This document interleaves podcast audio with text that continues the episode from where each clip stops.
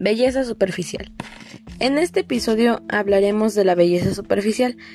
El mundo está lleno de personas superficiales, son demasiadas y cada vez más. La belleza superficial no dice nada de nosotros, ya que solo es un aspecto, y la superficialidad no importa, ya que solo es superficial y no tiene valor, tal vez sea atractivo, pero no quiere decir que los sentimientos de las personas o actitudes que hay dentro no importen.